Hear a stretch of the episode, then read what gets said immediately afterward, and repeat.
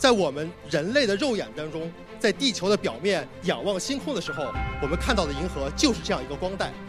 宇宙中充满了激情，那就是让我们不断的去突破边界的事情，让我们的文明不断去了解宇宙中到底是什么样的奥秘。宇宙中最不可思议的事情，就是宇宙是可以被理解的。地球从哪里来？生命从哪里来？我们从哪里来？我们又向哪里去？但凡人能想象之事，必有人能将其实现。这就是人类文明的伟大之处。几千年来，我们仰望着同样的星空，我们试图在问自己同样的问题。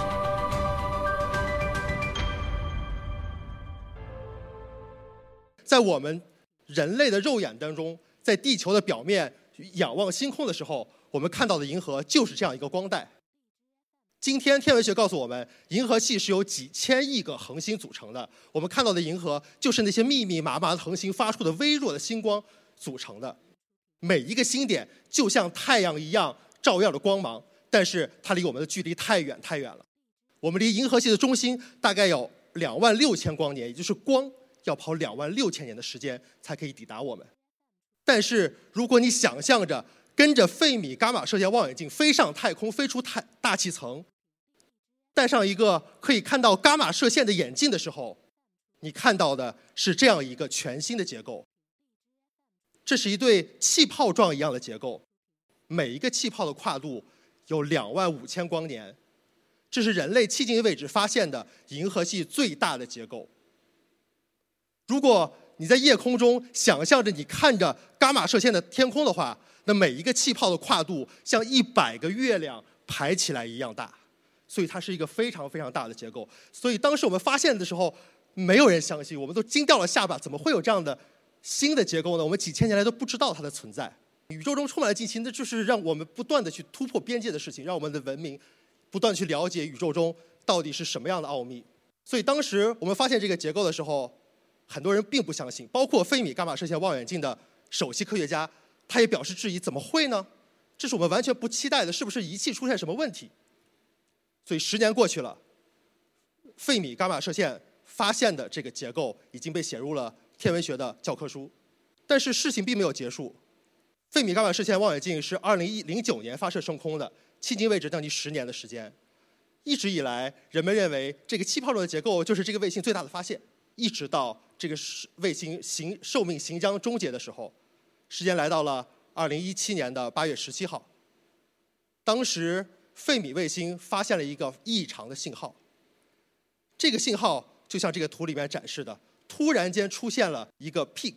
与此同时，地面的引力波的探测器也探测到了一个信号。它告诉我们在遥远的宇宙中有一对中子星发生了一次并合事件，产生了巨大的电磁波辐射。同时也产生了引力波辐射，地面的引力波装置跟空间的费米伽马射线望远镜同时看到了这个信号，这是人类历史上第一次看到并听到宇宙中黑洞产生的过程。什么是中子星呢？中子星是一种特别致密的天体，这是宇宙中最极端、最致密的天体。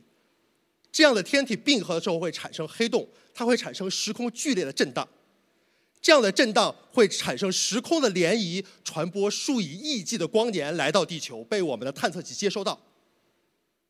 这样的一个信号是爱因斯坦在一百多年前广义相对论的理论预言的。但是，爱因斯坦本人并不相信，他认为人类永远都不可能看到引力波。虽然说这是他的理论预言的，而我们今天证明了爱因斯坦在一百多年前的。理论是正确的，所以他说过一句话：宇宙中最不可思议的事情就是宇宙是可以被理解的。因为一百多年前的理论，在今天我们通过几代人、数数千的科学家、几十年的奋斗，看到了引力波的现象，看到了他这个理论是正确的。但是爱因斯坦本人，他曾经预言人类永远都不可能探测到引力波，因为这个信号太微弱了。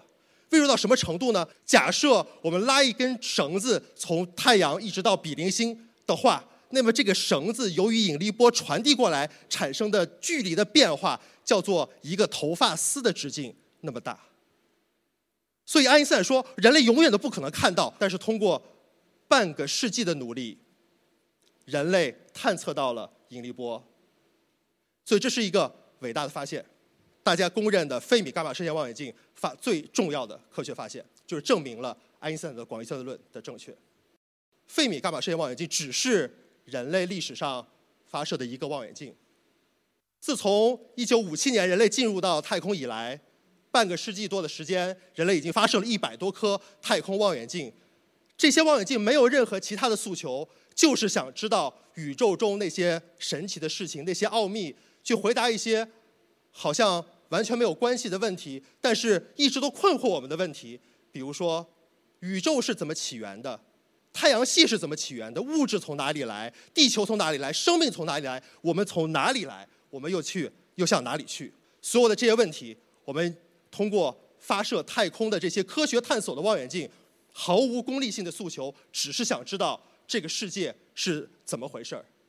著名的科幻作家儒勒·凡尔纳说过一句话：“但凡人能想象之事，必有人能将其实现。”我觉得这就是人类文明的伟大之处。几千年来，我们仰望着同样的星空，我们在回答着同样的问题，我们试图在问自己同样的问题。但是，一代又一代的科学，一代又一代的技术，让我们对这个世界、对这些最基本的问题有了更加深刻的回答。所以，为什么要探索太空？Why space？在我看来，人类对宇宙的、对这个世界的好奇心和探索欲。导致了我们今天有文明的高度，导致我们走到了今天，这是一个多么伟大的文明的奇迹！为什么要探索太空？因为探索太空的这个过程，根植在我们内心深处的欲望，使得我们的文明不断的向前发展。好奇心让我们文明走到今天，所以太空科技的发展，同时也让我们改变了生活。太空是人类最后的疆界，我们一定会进入到太空。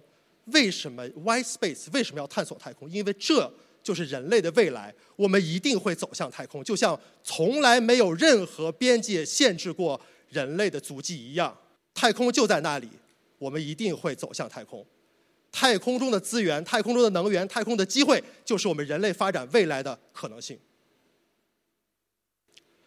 所以我想说，我们应该感谢每一个历史上曾经仰望星空的人们，包括在。那个著名的科幻电影《二零零一》这个探索太空的电影里面，那些拿起锤子、拿起这个骨头敲击地面的那些猿人、原始人一样，他们那时候仰望星空的时候产生出来的那样的一个欲望，就变成了我们今天血液里的一部分。好，我的演讲就到这里，谢谢大家。